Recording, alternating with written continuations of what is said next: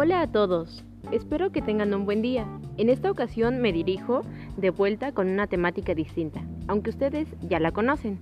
Se trata de la creación y desarrollo de una armadura que proteja a un huevo al enfrentar una caída de más de 3 metros de altura.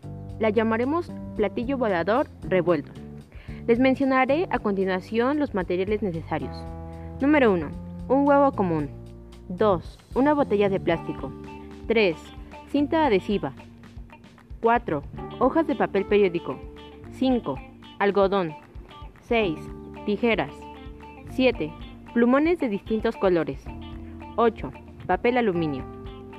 Estos dos últimos los utilizaremos para la decoración, que en este caso será un platillo volador, haciendo que el huevo sea un alien dirigiéndose hacia la Tierra como un ovni. Hablaremos de la elaboración. Paso número 1. Cortar por la mitad la botella de plástico con apoyo de las tijeras.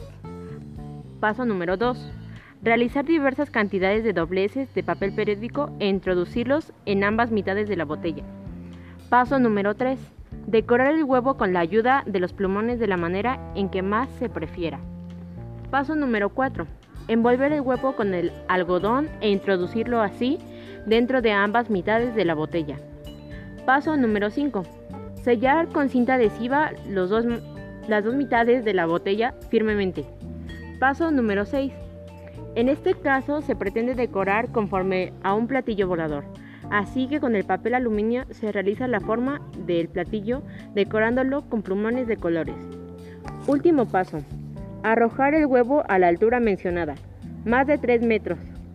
Solo queda probar la eficacia de la armadura. Pero antes hablemos de los factores que intervienen dentro de la armadura, como es la gravedad.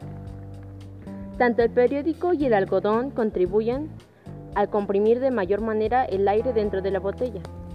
Ahora, la amortiguación. Se efectúa empleando mediante el plástico de la botella y el algodón absorbiendo las mitades, absorbiendo la fuerza de impacto.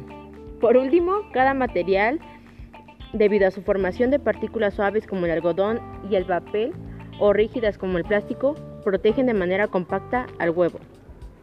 Con esto concluimos el episodio de hoy. Espero que lo empleen y se diviertan al crearlo. Pueden checar este contenido de manera visual en nuestra página de Facebook Cooking JJZ. Tengan una excelente semana.